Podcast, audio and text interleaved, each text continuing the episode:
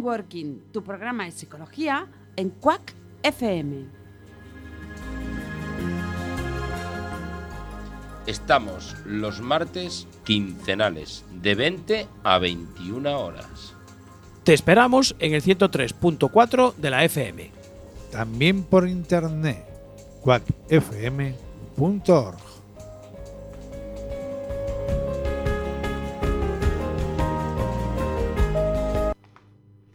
Muy buenas tardes, muy buenos días y muy buenas noches, dependiendo de cuándo nos estén escuchando. Retomamos la emisión directa de En Working. Eh, esperemos que todos nuestros oyentes estén bien, ilusionados y contentos de tenernos de nuevo en las ondas. Hoy hablamos de cuando la música habla y el talento asoma. Tengo que saludar antes de nada a Jorge, nuestro técnico de sonido. Hola Jorge. Hola, buenas noches, buenos días y buenas tardes. Otra temporada seguimos aquí dando la brasa con la psicología. Bueno, cuéntales a nuestros oyentes dónde nos pueden escuchar y todas estas, estas posibilidades que Mm. tiene eh, el 103.4 de la FM. Infinitas, infinitas. Quack FM se escucha en el lugar más recóndito del planeta, porque en el lugar más recóndito del planeta hay internet o internet. Entonces a través de internet en quackfm.org barra directo, simplemente pones eso ahí en tu navegador favorito y ya lo escuchas en directo totalmente. Tenemos la app de Quack FM, la del patito. Sencillita de instalar. Además la tienes para la manzanita y para los de Android. Para todos. Como dice el anuncio, para toda la familia. Y en el 103.4 FM en Coruña.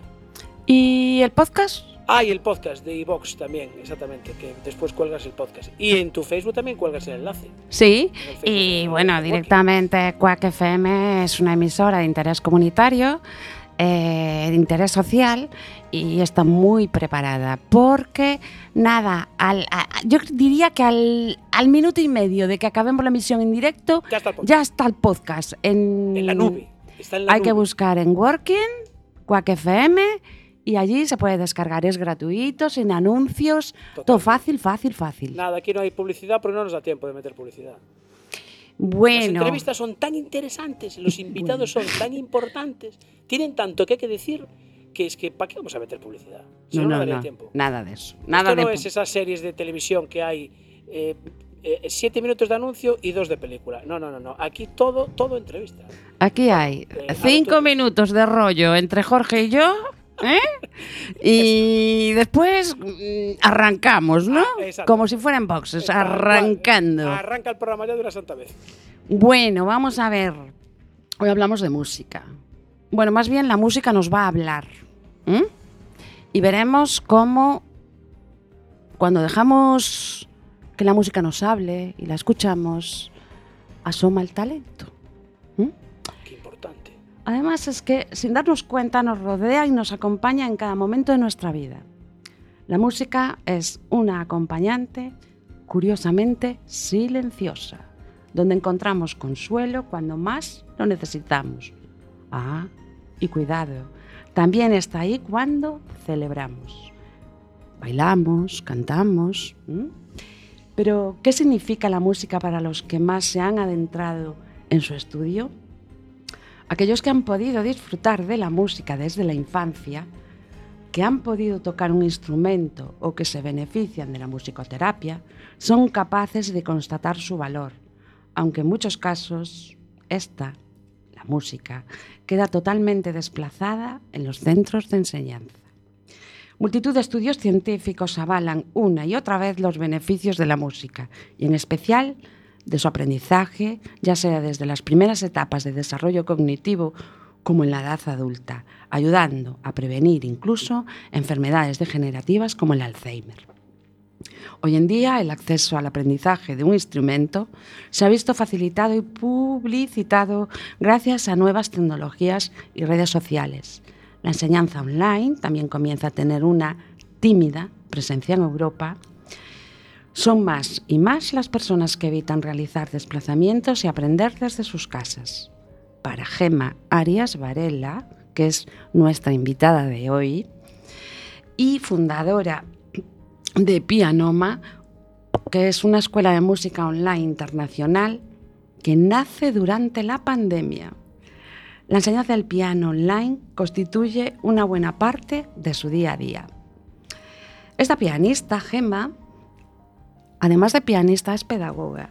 Recientemente nominada a los premios Educa como mejor docente en educación no formal en España.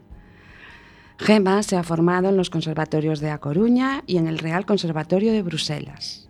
Hoy quiere compartir con nosotros su trayectoria profesional y el reto que ha superado implantar un modelo de enseñanza único y personal que trata la enseñanza musical desde un enfoque holístico.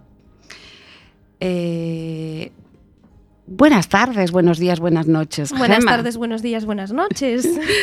Bueno, Gema, eh, Gema Arias Varela.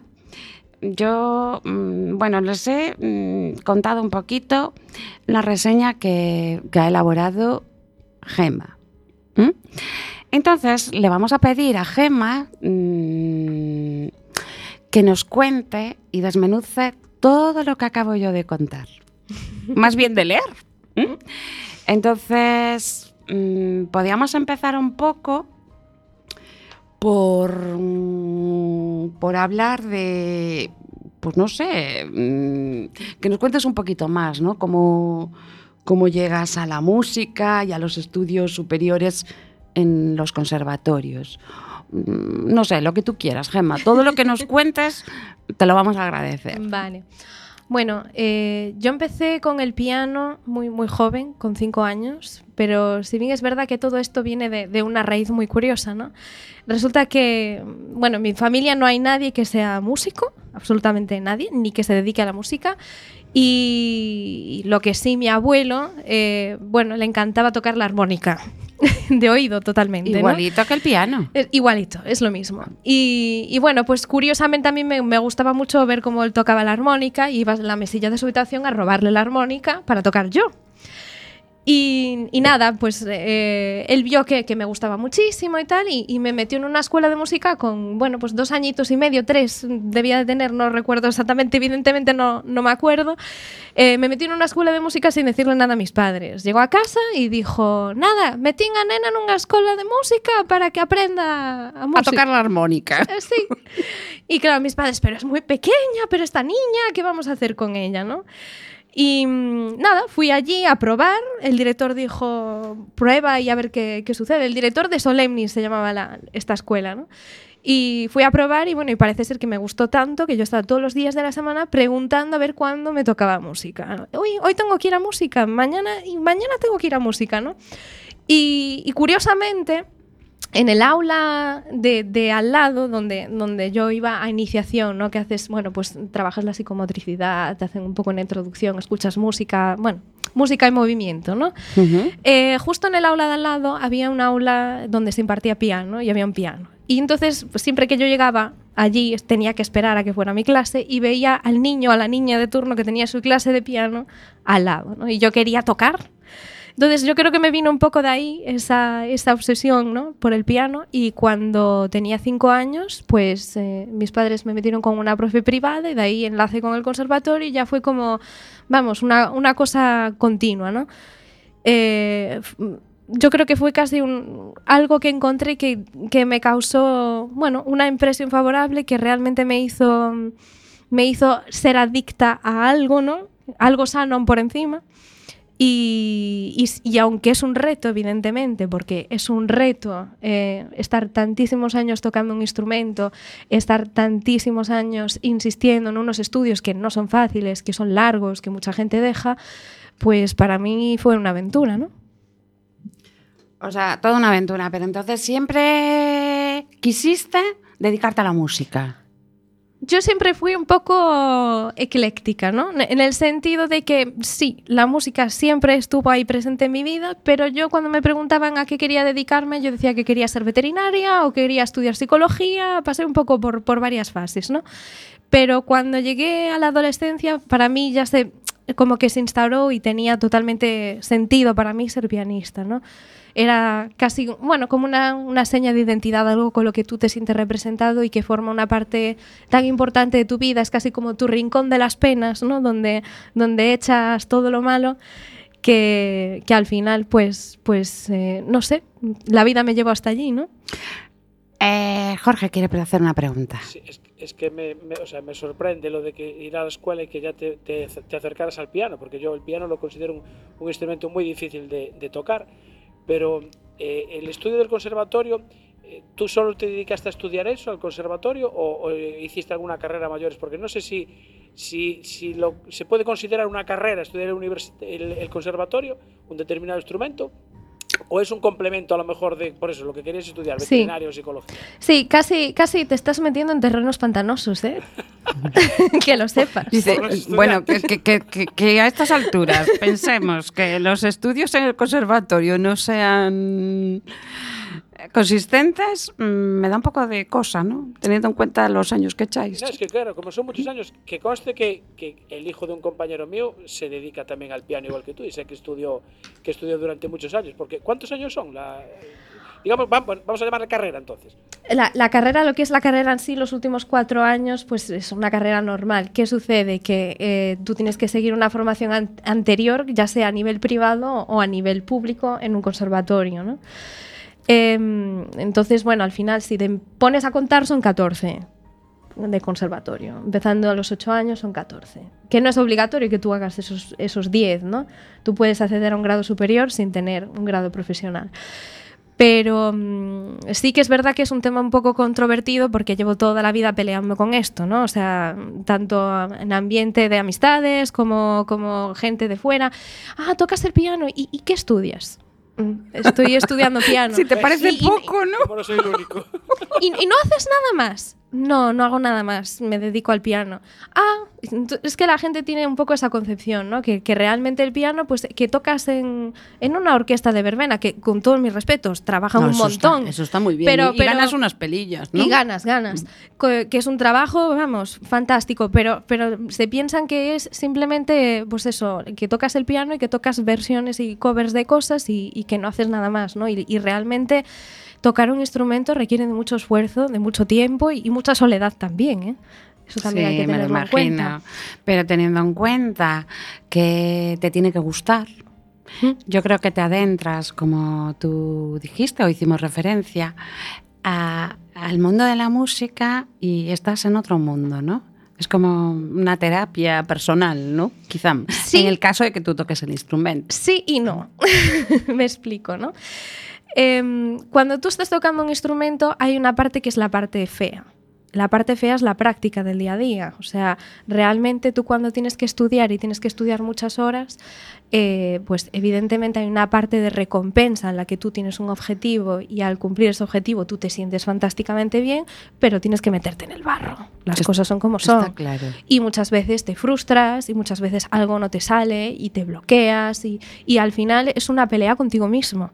Es una pelea para mí muy placentera porque me encanta pelearme conmigo misma y, y conseguir lo, lo que me, lo que quiero, ¿no? La superación personal. Exactamente, pero sí que es verdad que, bueno, como tenía un- una de mis profesoras de piano, siempre dijo que para tocar bien una obra primero hay que bajar al infierno y después desde el cielo puedes ver todo, ¿no?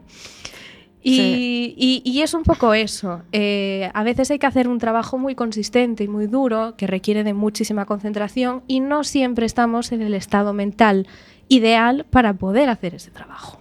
Sí, sí.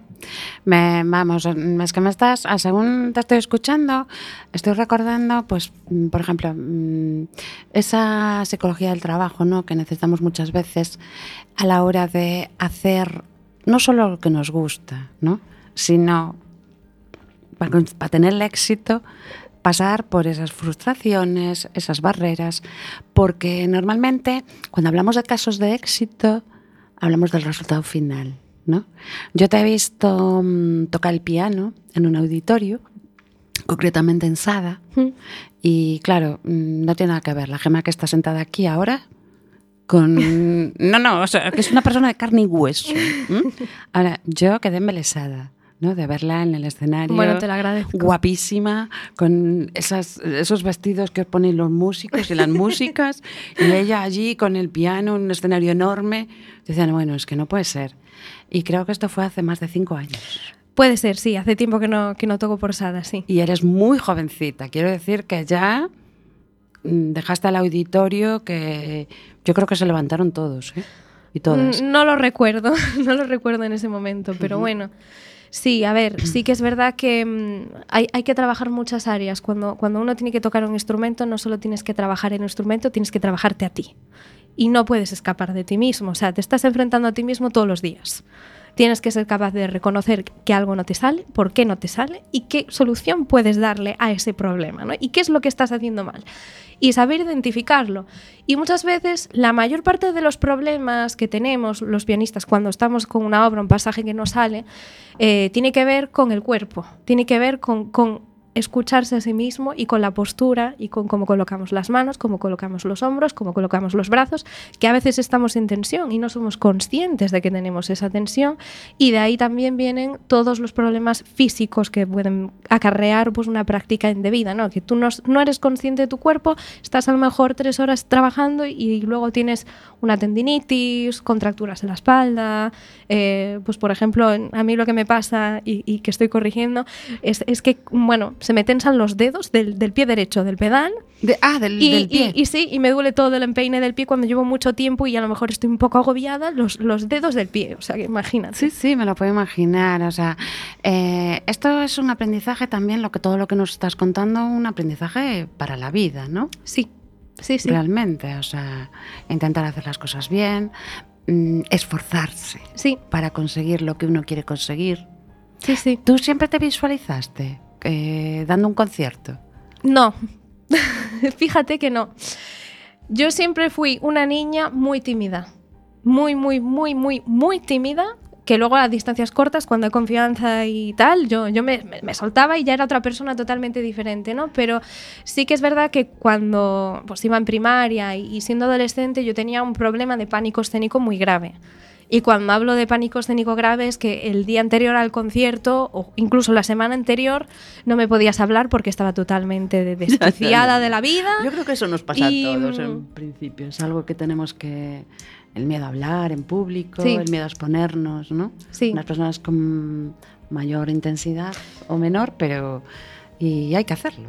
Sí, pero, pero bueno, tú también eh, lo que tiene el conservatorio es que ves otros niños, ¿no? Y tú también te comparas. Evidentemente te comparas y hay niños que les es más fácil, que por naturaleza son más extrovertidos Sí, sí, sí. y que les es mucho más fácil. Yo no soy ese caso. ya te lo digo así. bueno, Yo me he tenido bloqueado en escenarios, salir llorando del escenario, así te lo digo. Y, y- y para mí ha sido un reto personal subir a un escenario y sentirme realmente cómoda y libre tocando. Y es algo que se trabaja con el tiempo y que requiere de mucho trabajo a nivel personal y psicológico. ¿eh? O sea, te- estás mm, realmente cuando estás en el escenario tocando, te centras en eso, centras la atención, empiezas a fluir, ¿no? Exactamente. Y te preguntan, ¿cómo lo haces? Y dices, no sé, lo hago. Pero hay un esfuerzo detrás. Bueno, eso de que no sé, sí que lo sé. Ah, vale, vale, porque a veces no sabemos. Eso sí que lo sé, o sea, es que al final es como que entras en un estado de trance, ¿no? Sí. Y, y es muy... mm, Yo he hecho yoga y, y- y es un poco, guarda un poquito de relación con ese estado de trance en el que tú realmente estás tocando, pero, pero tu cabeza está pensando, está sintiendo y, y fluyes con esa energía. Es el un flow, poco- el flow, lo que los psicólogos estudiamos como la variable flow. pues sí. Pero, pero hasta llegar ahí, tú tienes que bloquear todo lo que. o sea, tu conciencia y, y nuestro mayor, mayor enemigo es esa conciencia, digamos, tóxica, ¿no? Que siempre está diciéndote, ¿y qué pensarán de mí? ¿Y qué van a decir de mí? ¿Y si me equivoco aquí? Uy, me he equivocado aquí. Porque esto es, esto es lo que le pasa y, y los niños, sobre todo, lo ves. Y hay niños con los que hay que trabajar. O sea, esto ya es, es primordial con los niños desde pequeños. Cuando empiezan a tocar un instrumento, este tema se queda muy siempre de lado, pero hay que trabajar el pánico escénico y hay que enseñarles a saber responder a, a lo que sienten por dentro, porque los niños piensan, ¿qué van a pensar mis compañeros de mí? Ahora me he equivocado, mi profe me va a echar la bronca, ay, esto me ha salido mal. Y el problema que tiene la música es que la música es un arte instantáneo. Tú tocas y ese momento ya ha pasado. Ya. Entonces no lo puedes corregir. No es como un cuadro que tú Sí, sí, haces el sí. cuadro en tu casa y luego tú enseñas el resultado final a todo el mundo. Estás exponiéndote continuamente y no lo puedes corregir. Te has equivocado y el error se va a quedar ahí para la posteridad, ¿no? Y, y- y, claro, ¿cómo bloqueas tu cabeza y, y- dices, bueno, pues no pasa nada, me he equivocado, ¿no? O sea, realmente tú, esa, esa conciencia destructiva que a veces tenemos, Sí, que, la tenemos que nos, hace nos Mm. quiere hacer pequeños y, y tal, tienes que aprender a ignorarla y, y- y no a luchar contra ella, sino decir, ¿y qué más? Dime más. Y, y seguir hacia adelante. Sí, a ver, me interes- nos interesaba mucho que estuvieras con nosotros, Gemma. Aparte que, bueno, ya de, con- de conocer, de verte actuar, eh, teníamos esas referencias, pero no solo eso, sabíamos que había un componente psicológico, unas variables psicológicas, es decir, hay que moldear y modular el perfil para que se pueda uno ten- para que una persona se pueda desarrollar como un, un buen pianista, un buen cantante o bueno, me da igual el instrumento que se toque, ¿no? Sí, sí. Porque eso lo ves, esa concentración, ahí hay mucho ejercicio mental. A mí me encantan los conciertos de la Sinfónica de Galicia y, y a veces, bueno, es que mm, te quedas como embelesada mirando los detalles, ¿no? Esos silencios, esas concentraciones, esos gestos de, en este caso, que tenemos a, a Roberto González Monjas, recién aterrizado en la Sinfónica. Sí. Bueno, que la gente parece que está encantadísima con él. Sí, sí, sí, y, sí. y se ve que la sinfo- o sea, hay una sincronía, una, un- ahí hay un ejercicio psicológico importantísimo. Por eso queríamos. que Bueno, pero al, al margen de ese, de ese también ejercicio psicológico, date cuenta que la, la Orquesta Sinfónica de Galicia es, una, es, es el Ferrari de La Coruña, de las Ah, el orquestas. Ah. Y claro, es, es una muy buena orquesta y ¿qué sucede? Que son músicos profesionales, entonces a través del trabajo y, y con el director, pues evidentemente tiene que existir ese, esa sincronía, si no, no tiene sentido que, que esté él ahí, ¿no? Pero también te digo que hay otras orquestas en- aquí en Galicia que no, no son orquestas Ferrari, que apuestan por la tierra y que también puedes ver eso, te lo digo, porque como eres fan de la sinfónica, Bueno, porque es lo que veo y es lo que me da tiempo a asistir Sí. de vez en cuando. Pues, pues te recomiendo que escuches eh, y que vayas a ver conciertos de la Orquesta de Cámara Galega, que apuesta por músicos mm, de aquí. Bueno, pues ya sabemos. Conciertos de la orquesta, Orquesta de Cámara Galega. de Cámara Galega. Pero hoy vamos a hablar de Gema Arias Varela. Lo de la sinfónica y lo de la orquesta. si quieres, Gema, lo retomamos en otro, en otro momento. Jorge quiere hacer una pregunta. Sí, es que, a ver, cuando decías ahora lo de los miedos y todo esto, eh, me sorprende que mm, siendo tan, eh, como decías antes, tan discreta y tan recatada, eh, escogiste un, precisamente un, un, un instrumento que solo hay uno en la orquesta. Eh, em, no sé, la, trompeta, el saxofón o una flauta, hay varios, ¿no? Pero tú precisamente escogiste un, un instrumento que solo hay uno. O sea, si tú te equivocas, se notaría un montón. Fíjate que cuando tocas con una orquesta de 80 músicos, si te equivocas es porque estás tocando tú solo, porque te comen. ¿eh? Claro. Te comen con patatas. Ah. Claro, a no ser que, bueno, si, si tocas de solista, imagínate, en vez de tocar como miembro de la, orquest- de la orquesta, tocas como solista. eh, sí, sí que es verdad que te los tienes que comer tú a ellos y, y echar toda la- todo lo que tienes, ¿no? Pero aún así, eh, a ver, es como cualquier otro instrumento que toque de solista, un violinista que toca de solista, el concierto de Tchaikovsky, por ejemplo, o sea, realmente eh, te la estás jugando igual, o sea, cualquiera se la está jugando tocando de solista con orquesta. Pero bueno, eh, por ejemplo, se equivoca uno de una trompeta y pasaría más discreto, ¿no? O sea, Mm, Precisamente no sé. la trompeta. Uy. Bueno, si se equivoca, se, se nota Se nota. bastante. ¿eh? A lo mejor nosotros no lo percibimos, que somos Claro. bastante ignorantes, Claro. ¿no? Pero una persona que controle como Gema Sí. Mm, se da cuenta de las No, no. notas, ¿no? Una, De- una trompeta, mm, hasta vosotros os dais cuenta. Otra cosa es que sea un violín y tengas pues, una sección de 20 violines, ¿no? Y entonces, pues un violín no se va a notar. Pero, pero la trompeta es un caso, bueno, que, que la trompeta se oye. se oye.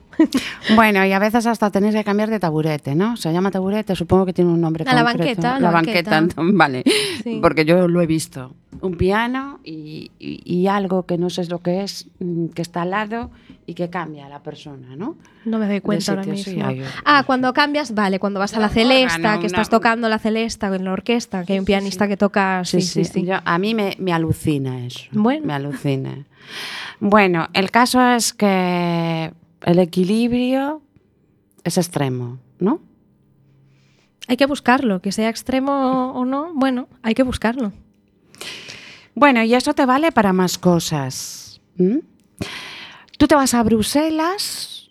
A ver, ¿qué hace una chica como tú en Bruselas? Ah, tengo que decir que Gemma es una chica joven, ¿eh? jovencísima. Sí.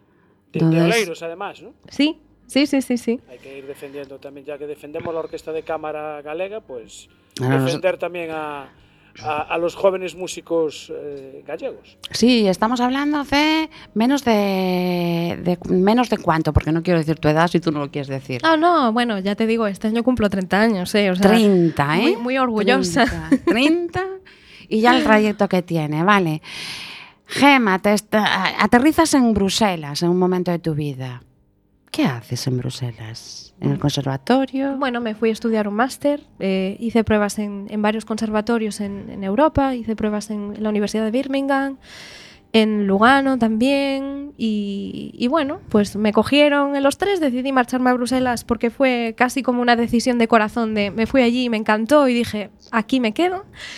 Y, y nada, empecé ayer a estudiar el máster, estuve allí viviendo cuatro años, también trabajando, haciendo un poco de todo y, y- y perfeccionándome un poco, porque, bueno, eh, uno acaba aquí en Coruña, pero evidentemente hasta que te vas a Europa y ves lo que hay fuera y, y conoces mundo y, y conoces otras culturas, también te das cuenta del lugar que ocupas, ¿no? Sí, ¿no? O sea, un buen lugar. Bueno, un buen lugar. un- un- ya sé un que lugar- tú eres muy, eres un poco tímida. Yo diría que prudente y humilde. Modesta, modesta. Modesta. Bueno. ¿Mm? Bueno, no, pero a ver, es, es eso, ¿no? Eh, conoces gente de todas partes, conoces gente de otras culturas muy diferentes a la tuya y, y al final, pues, pues evidentemente te cambia la vida y te cambia la visión de las cosas. Aprendes un montón, Aprendes, ¿verdad? Sí. Con Sí. los fracasos y las barreras. y- Sobre todo con los fracasos. ¿A que sí? Cuando no hablas francés y te vas a un país donde se habla francés y, y que ves que el inglés no te sirve para nada porque la mayoría no habla inglés, créeme que aprendes. No solo el idioma, aprendes muchas cosas. Sí, sí. Bueno, mm, de maravilla. La verdad que mm, a pesar de tu juventud tienes muchas anécdotas que contar, ¿eh? Gemma? Sí, casi me podría aburrir. Desde luego, No, en aburrida no, Bruselas, ¿qué va? En Bruselas eh, me, me puedo- me puedo aburrir de contarte historias porque es, un... Bueno, eh, en Bruselas hay dos conservatorios, hay el conservatorio flamenco y el conservatorio franco- francés. Y mm, yo me fui al conservatorio francés donde exclusivamente se habla francés, las asignaturas teóricas se hablan en francés, sin saber dónde me metía, por cierto. Y, y claro, llegué allí y dijeron, mira, tienes estas asignaturas y a final de trimestre tienes que es- escribir y hablar y hacer todo en francés. Entonces no me quedó más remedio que aprender a golpes acelerados y, y- y clavar codo, ¿no? Eh, evidentemente la adaptación es difícil, sobre todo cuando llegas allí y bueno, tú sales de aquí de Coruña con unos resultados fantásticos, te marchas fuera y es lo que te decía, el mundo te pone en tu sitio, ¿no? Ves muchos pianistas de muchas nacionalidades, sobre todo allí en, Bruselas. Hay pianistas franceses que se vienen para allí, una por el idioma y dos porque en Francia, a pesar de haber conservatorios, pues tienes ese gigante aplastante del CNSM de París que los, los músicos que me escuchen sabrán de lo que hablo. Es un conservatorio que tiene una, una exigencia enorme para entrar y que tiene un prestigio internacional muy grande. Entonces, hay mucha gente francesa que como no entra allí, se, se viene para, para Bruselas, ¿no? Que tienen un nivel enorme. Entonces, bueno, yo llegué allí, no sé ni cómo me aceptaron cuando empecé a ver cómo tocaba la gente y, y a, a la base de trabajo y de esfuerzo, pues conseguí al final acabar con un resultado muy bueno, ¿no? Pero, pero evidentemente pues es complicado cuando no hablas el idioma, cuando la gente a lo mejor va bastante a lo suyo, eh, cuando además te das cuenta de que en general los franceses somos un poco los españoles, ¿no? Españoles que hablan inglés, gracias a Dios ahora hay más gente que, que empieza a hablar inglés, pero, pero hay muy poquita gente que habla inglés bien. Entonces allí la gente no, no se molesta en hablar en inglés, no, no van a hacer el más mínimo esfuerzo en hablar en inglés tus compañeros, ¿no? Entonces, eh, bueno, te sientes a veces un poco desplazado, ¿no? Por, ese tema. Pero bueno, al final uno encuentra salidas, ¿no? Em, Te juntas con, gente un poco afín a ti, con más españoles, con italianos y, al final, pues ese sur de Europa que somos mucho más abiertos y más, más fiesteros, por decirlo de alguna manera, y que nos encanta reírnos y hablar y, no tenemos vergüenza de reírnos muy alto, pues, pues haces piña con, con esa gente, ¿no? Bueno, son las Eh, 8.30. No, Ah, pues, Jorge, mm, Sí, Gemma, estamos hablando de veintipico años, ¿no? Cuando fuiste a Claro. Bruselas, claro. Sí, 20, 21, 22. Y, o sea, fuiste a Bruselas por, por el prestigio de ese conservatorio. Digamos que en España no hay ese nivel, a lo mejor.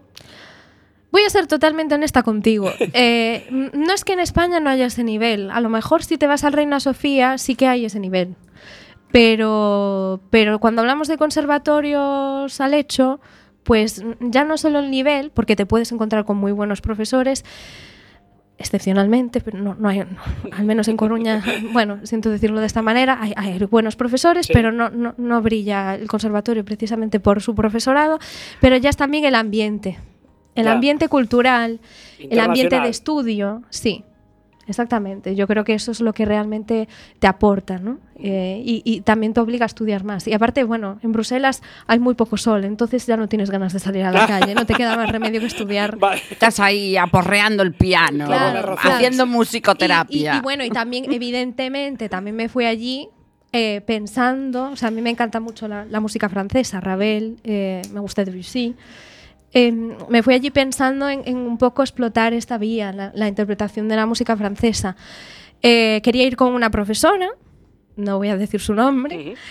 Y esta profesora pues me dijo, sí, sí, yo, yo te cojo, yo te cojo si haces las pruebas y entras, yo, yo te cojo. Y eh, bueno, pues entré y dije, qué bien, iba a hablar con ella antes de que empezara el curso para, para trabajar, ya empezar en verano a trabajar el repertorio. Y, y me dice, no, es que van a hacer un documental de mi vida y, y no voy a poder tener eh, muchos alumnos, entonces te voy a escuchar una vez al mes y el resto del tiempo vas a tener clase con mis profesores asistentes. Sorprendentemente este no es, eh, o sea, no es un caso único. Lo que me ha pasado a mí, hablando con otros compañeros, sucede en muchos conservatorios Ajá. de Europa. Te vas a estudiar con un profesor y el profesor tiene una trayectoria profesional internacional eh, muy grande, entonces está de viaje la mayor parte del tiempo y tú tienes eh, clase con profesores secundarios que son buenos, pero no, Pero no es, no No son es el pro- profesor No es el con el- titular. Sí, y yo le dije, mira, pues no me interesa tener clase contigo. Entonces me fui allí sin saber quién iba a ser mi profesor de piano y llegué y tuve la fantástica suerte de que me tocara con una señora que es, bueno, es, una mujer impresionante eh, que me cambió la vida. Eh, estaba, es, una señora que tiene un- una carrera no tan dilatada a lo mejor como, como otros pianistas, que se llama Dominique Cornil. Y, esta mujer estudió en el Conservatorio de París con Vlado Perlemuter, que fue alumno de Ravel, para que te hagas una idea de la, línea directa, ¿no? Y, y- al final, bueno, como ella siempre estaba ahí, porque, bueno, era una señora ya con su edad, que no, no se dedicaba a lo mejor a dar tantísimos conciertos, pero estaba plenamente en forma, eh, realmente, bueno, me cambió la vida porque aparte ella, pues si, imagínate, coincidía que era un festivo en el conservatorio, pues te vienes a mi casa y te doy clase en mi casa, o sea... eh, hay muy poca gente que te puedas encontrar así, que, que además esté interesado en la enseñanza, que eso es lo importante. Hay mucho profesor eh, en conservatorios con una trayectoria enorme, pero que a lo mejor es muy buen músico, pero como pedagogo, Ya. No es lo suyo.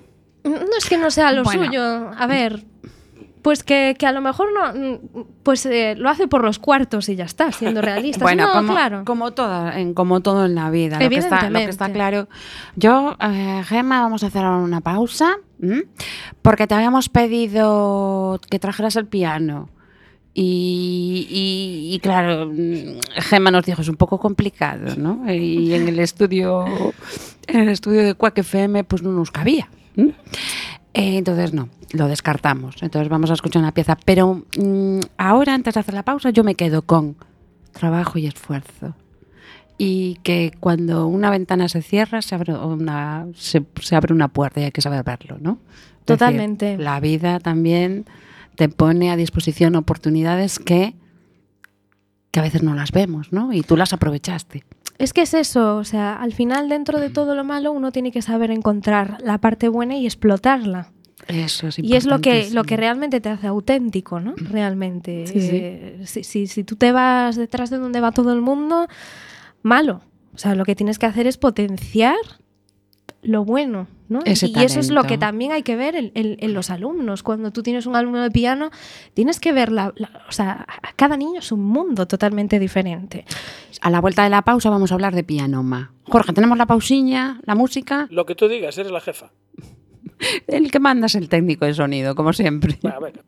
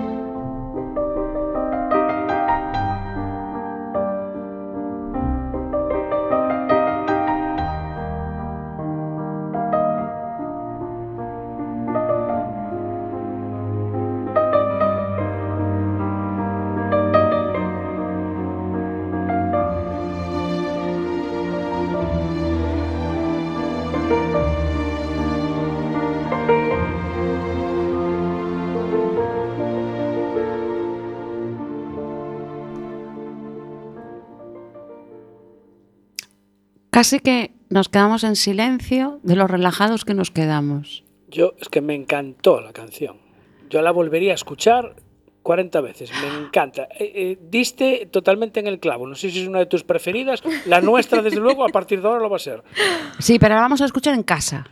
Vale. Vale, sí, para que para, vez. es que si no perdemos que Gema nos cuente más cosas. Gema, ¿por qué elegiste esta pieza para el programa de hoy? Bueno, es, es una pieza más bien pop, no es, no es clásica, ¿no? Pero la he elegido porque está un poco enfocada al, al proyecto pedagógico que tengo yo, ¿no? Ah, Eh, cuéntanos. Intentando, bueno, acercar un poco la música a todos los públicos y a, a todas las personas, ¿no? Eh, durante la pandemia, eh, tanto mi pareja como yo nos hemos visto forzados a dar clases online. No pareja es del, es del sector. Sí, digamos, sí, ¿no? es, es pianista y compositor de, de bandas sonoras. Sí, sí. bueno, hay que traerlo un día, Gema. Sí, totalmente. Entonces, bueno, ¿qué sucede? Que nada, tuvimos que dar clases online, eh, estábamos aquí en España y, y dijimos, pero de clases online, pero esto es una locura, esto no va a funcionar, esto, pero ¿qué, qué, qué es esto? ¿no? Y, y al final, bueno, pues mm, teniendo un poco de, de- de cariño y de cuidado, intentando hacer las cosas lo mejor posible, nos dimos cuenta de que sí que funciona.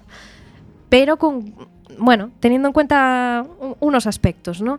Em, yo cuando empecé a indagar un poco sobre la enseñanza online para, para enseñarle mejor a mis alumnos y ser más efectiva en transmitir conocimientos de una manera más efectiva, em, encontré pues, un grupo de Facebook de, de profesores de piano de Estados Unidos y, y- y a raíz de ahí me empecé a enterar que bueno, en Estados Unidos llevan años y años haciendo clases online de piano y de otros Sí, aquí- instrumentos. Aquí dijimos que tímidamente en Europa empieza a asomar. Sí, porque aquí no, aparte de que no se conocía, no, nadie apostaba por la enseñanza online, ¿no? Y a, y a día de hoy también hay gente que es muy reticente a la enseñanza online, sobre todo de un instrumento. Es que ¿no? yo no me lo imagino, Gema. Sí, sí. Entonces, bueno, yo entré en contacto con estos, con, con ese grupo de profesores y me estuvieron un poco informando sobre cómo se da clase, de qué manera dan clase. La verdad, gente, los americanos, muy abiertos, comparten información con todo el mundo y, y nos mm, dijimos, bueno, pues vamos a intentar hacer una escuela de música, de, de piano, porque es piano y el mundo que le rodea, ¿no? Vamos a hablar de piano, de composición, de improvisación,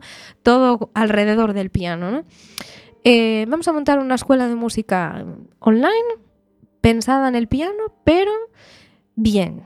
¿Y a qué me refiero con bien? Montar dos estudios con micrófonos profesionales, multicámara, que el alumno pueda ver que tú estás escribiendo la partitura, lo que escribes en la partitura y, y- todo pensado de una manera un poco, bueno, facilitando el proceso, ¿no? Evidentemente tú no puedes tocar al alumno como podrías, podrías No. hacer en persona, pero sí que hemos desarrollado maneras de transmitir ese conocimiento para que el alumno sea capaz de tocar algo de una determinada manera, con un ataque, con una precisión, con, vamos, algo en concreto, a través de las palabras y a través de la vista. Yo, tú ves cómo yo toco, te enseño cómo hay que colocar el brazo, la mano, la muñeca, los dedos, y, y somos capaces de conseguir resultados fantásticos con esto. O sea, tiene que haber uno- unos, mm, unos materiales de alta definición, alta resolución, o sea, Dios mío, es que es... Bueno, tanto como Dios mío se puede hacer y, y, a ver, con, con- con los programas informáticos que hay hoy en día, nosotros ahora mismo tenemos una plataforma propia, además, donde el alumno tiene su propio perfil, tiene grabaciones, tiene contenido, tiene partituras, hacemos partituras a medida, por eso va esta pieza, porque realmente no queremos que sea una enseñanza de música clásica y ya está. Hay gente que le gusta tocar el piano, pero que no quiere aprender música clásica, que quiere aprender a tocar algo pop, algo rock, y es perfectamente válido. O sea, Ah, es que no claro, deja de ser claro, música. Claro, claro, es que es, que No deja de ser música, ¿no? Sí. Que muchas veces también pensamos en el típico, y, y- y, claro, hay mucha gente que viene escarmentada también de, de esto, ¿no? Profesor de piano que te da repertorio clásico y que te dice, tienes que estudiar mil horas y tienes que hacer esto y, y que te machaca, ¿no? Me, me han venido mogollón de alumnos de, es que vengo de un profesor que me estaba machacando y yo no soy capaz de tocar esto y, y claro, profesores... Bueno, es un peaje, entiendo, para Sí. titulación también, ¿no? Sí. Y después tú lo desarrollas como quieres, igual que tú con tu pareja personalizasteis vuestro modo de vida. Sí, totalmente. Y aparte ya no solo eso, es que, bueno, yo me especialicé mucho en la enseñanza de piano en niños y, trabajamos con muchos métodos diferentes, pero aparte yo me he creado mi propio universo con historias, juegos para que aprender una cosa en concreto. O sea, si te lo empiezo a contar te, vas a partir de risa, porque son locuras, ¿no? Es todo a través de la imaginación, de cuentos. Entonces los niños se meten tanto en ese mundo y se lo toman tan a pecho que es eh, alucinante. Para Oye, que- Gemma. un segundo. Gemma, es que en la para. radio no hay imagen. Claro. Y yo estoy abriendo la boca cada vez más. Y yo los ojos. Y, y- y Jorge los ojos. Y tú, eh, eh, vamos, es que necesitaríamos cuatro horas de programa. Es que porque la pasión, ¿con qué lo dices? Es que lo convencida que estás y. ¿Cómo, bueno, bueno, ¿cómo bueno. se llama la escuela? Que- Pianoma. Pianoma. Y Sí. el nombre de, de- de- Porque bueno, de pian, piano, sí, pero pianoma. ¿Sabes, ¿sabes por qué viene? Viene por dos cosas. Eh, Tiene dos significados paralelos, ¿no? Uno de ellos es, es pensando en el genoma humano cuando hablamos del ADN, o sea, el pianoma, todo lo relacionado con el piano y el mundo que le rodea. Y eh, también viene por piano e idioma. Me explico. Ah, claro, claro, nosotros en nuestra escuela ahora mismo tenemos profes y entre los profes y nosotros hablamos seis idiomas diferentes. Cuéntanos, ¿qué? Eh, yo- inglés, francés, español, gallego. Eh, ruso, eh, ¿cómo se llama esta chica? Ay, no me acuerdo. Georgiano, eh, italiano y, y creo que ya me he quedado ahí. Sí, ya O sea que sois varios, tengo. varios profesores ya. Sí, somos, ahora mismo somos siete en el equipo. Oh, qué maravilla. Sí, Pero la, la- En la digamos que pandemia, ¿eh? Que esto nació en una pandemia, ¿eh? Sí. Ojo, ¿eh? sí, sí. sí. Después hablan del reinventarse. Es poner a trabajar tu talento a ver a dónde llegas. Sí, sí, Pero ¿Mm? las- la empresa, digamos, porque esto es una empresa ya. sí. La fundasteis. eh, Bueno, somos autónomos todavía, ¿eh? Ojo. Bueno, vale, pero la fundaste tú y. y- Y mi pareja, ¿Cómo se llama tu pareja? Vanson. ¿Cómo? Vicente para los Ah, amigos. Vanson. Sí, Ah, sí, Vicente, sí, vale. sí. O sea que es francés. Es francés, sí. Vale. Sí, a sí. aquí. Ah, de maravilla. Sí, bueno, y, y- y ya te digo, pues, eh, ¿qué nos ha permitido también hablar varios idiomas? Eh, tener alumnos de todas partes del mundo, literal. O sea, yo tengo alumnos ahora mismo, una alumna en Singapur, otra en Yakarta, tengo una alumna en Casablanca, tengo, bueno, un poco, un poco casi en todo el planeta. Qué maravilla. Entonces, sí. quiere decir que a las 4 de la mañana igual estás tocando el piano. Va a ser que no. Eh, a tanto no. Digo, Siempre. pues si te coincide el horario. Claro, no, no, porque fíjate que, eh, vamos a ver, en Yakarta, por ejemplo, ahora mismo hay una diferencia, dependiendo de, de si es hora aquí en invierno o en verano, porque allí no cambian de hora, hay cinco horas de diferencia. Ajá. En Casablanca es la misma hora, excepto cuando es el Ramadán, que hay dos horas de diferencia, porque en el Ramadán van- cambian la hora. Eh, bueno, es- es- sí, este tipo de cosas No, suceden. no, o sea, está Eh, totalmente adaptado. ¿Quién, quién dijo miedo?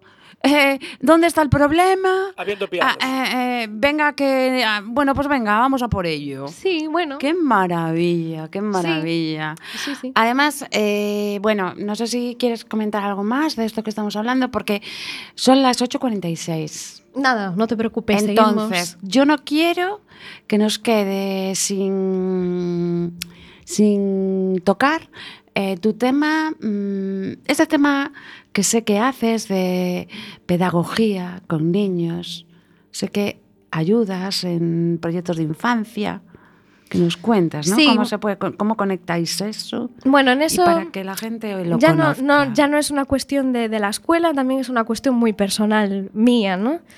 Eh, he colaborado con, varias asociaciones, he colaborado con bueno, varias organizaciones sin ánimo de lucro, eh, llevando, por ejemplo, el año pasado estuve con De Musicade y Emalsa, eh, llevando música, por ejemplo, al área de paliativos del Hospital de Oza, eh, al, al centro de, de, bueno, del espectro autista que hay en, en Culleredo para los niños de allí. Sí, Estuvimos sí. tocando. Entonces, bueno, eh, está un poco enfocado a, a- a llevar música a sitios donde no suele haber música y, y también fomentar esa, esa terapia, ¿no? Bajar un poquito el, el ritmo de vida y, y- y ser consciente de lo que hay alrededor, ¿no? Y... pero- Sabemos que, que, a ver, la ciencia avala, y hay muchos estudios científicos eh, que demuestran que la música ayuda, ayuda muchísimo en, en todo el los asuntos que tengan que ver con la salud, ¿no? Ya sea paliativos o incluso mejora, ¿no? En pacientes de Alzheimer, el- Sí, la te- evolución de la enfermedad. Mm.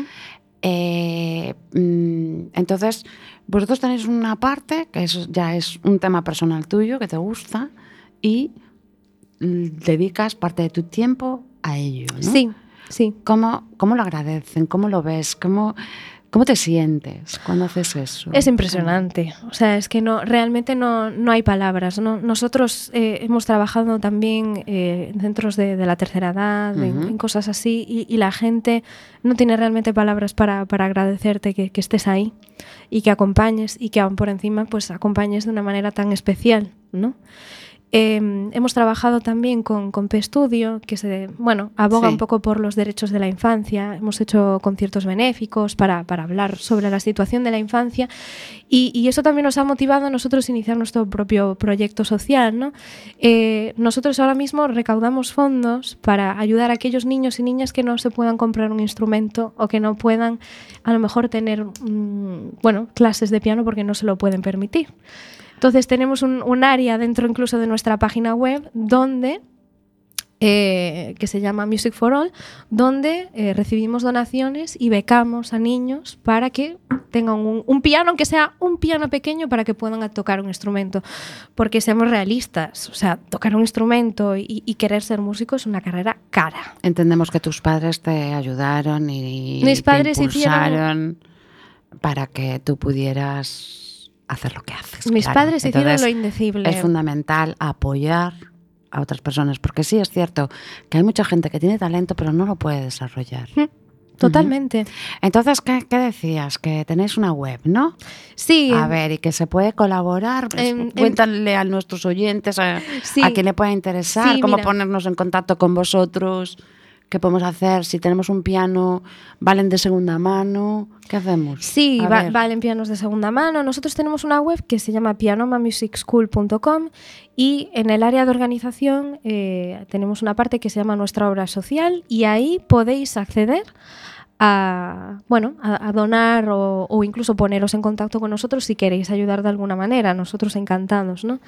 Eh, la idea es, es- es poder ayudar pues, a esos niños y niñas que a lo mejor no tienen dinero para comprarse un instrumento. Es que hay muchísimos casos así. Yo he tenido alumnos que, que, claro, me decían, es que yo no, no puedo comprarle un instrumento a mi hijo porque O no, tiene espacio en casa.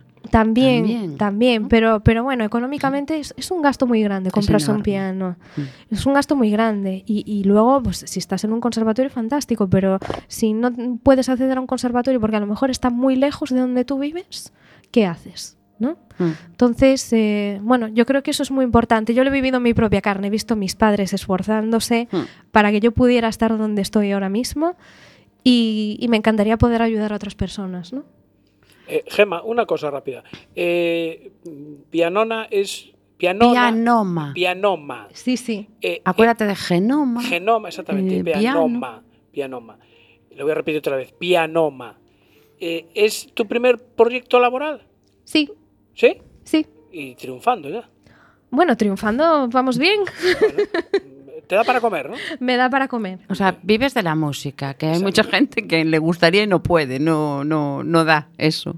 Sí, bueno, a ver, uno tiene que ser creativo. Yo creo que de la, de la creatividad salen grandes cosas, ¿no? Y del talento, de desarrollarlo, de identificarlo, ¿no? Porque, mm, sí. vamos a ver, ¿el talento se nace o se hace? Casi te Oh. diría que esto, esto me estás buscando aquí, ¿eh? Sí. Em, Es, yo, es que yo, a ver, yo mm, Pues- hablo de talento en ocasiones Nos quedan tres minutos. y yo tengo mi, mi, mi, mi propia idea, porque además es una palabra muy manida ahora mismo. sí, ¿no? fíjate, a ver, cuando Gente hablamos... de talento, el talento se va, el talento no se... No, las personas se van, Sí. ¿vale? Y... y- Exactamente. Cuando hablamos de talento hay que hablar también de las inteligencias de Garner. sí, O sea, de las siete inteligencias Hay- múltiples. Exactamente. La De las inteligencia... inteligencias múltiples, Claro, hay, hay niños que tú los ves desde pequeños, que tienen una inteligencia musical Ah. brutal. Ah, ¿Qué pasa? Que eso no tiene nada que ver en muchos casos. O sea, eso ayuda, evidentemente, y te Hmm. ayuda a aprender más rápido. Pero sin trabajo, la inteligencia no sirve para nada. No, no, y en todos los aspectos, los aspectos, perdón, los aspectos y ámbitos de la vida, ¿sí? ¿no? No solo Hay para que la ser como una hormiga. Trabajo, trabajo, trabajo, esfuerzo y, y también que te guste lo que estás haciendo, porque si trabajas y no te gusta, tampoco no, no va a servir para nada, ¿no? ¿Y tú no crees que según vas trabajando, incluso las cosas te van enamorando? Hoy que es el Día de los Enamorados, ¿no? y cuando tenemos éxito, queremos desarrollar más cosas porque nos sentimos encantados. Totalmente, pero bueno, para mí ya no solo el trabajo, es la satisfacción y la huella que dejas en las personas, ¿no? A mí lo, que me gusta tanto de, de tocar en conciertos como dar clase es que cuando esas personas se marchen, a lo mejor no, no has tocado a todo el mundo o no has hecho reflexionar a todo el mundo, pero a lo mejor a un 20% de todas esas personas que has tocado, has hecho que hayan cambiado algo en su vida y has, has hecho que a lo mejor pues hayan pensado cualquier cosa que, que les haya hecho el día más feliz, ¿no? Y seguramente haya habido pues un 30% o más que no haya no ha estado presente en esa escucha y no lo haya percibido. ¿Por qué? Porque es muy importante. Si estamos aquí con Gema, dedicamos el momento a Gema, no estamos pensando en otra cosa, por ejemplo, por decir algo. Y si estás en un concierto o escuchando o aprendiendo, estás en eso. Si te metes en, en esa concentración, la riqueza es Es eso. impresionante. Sí, sí. ¿Qué más, Gema? A ver, recuérdanos cosas. o Una algo curiosidad, que, una mm, curiosidad que tengo yo. En, en esta escuela en Pianoma eh, dijiste que tienes alumnos de, de la otra, de la otra parte del mundo.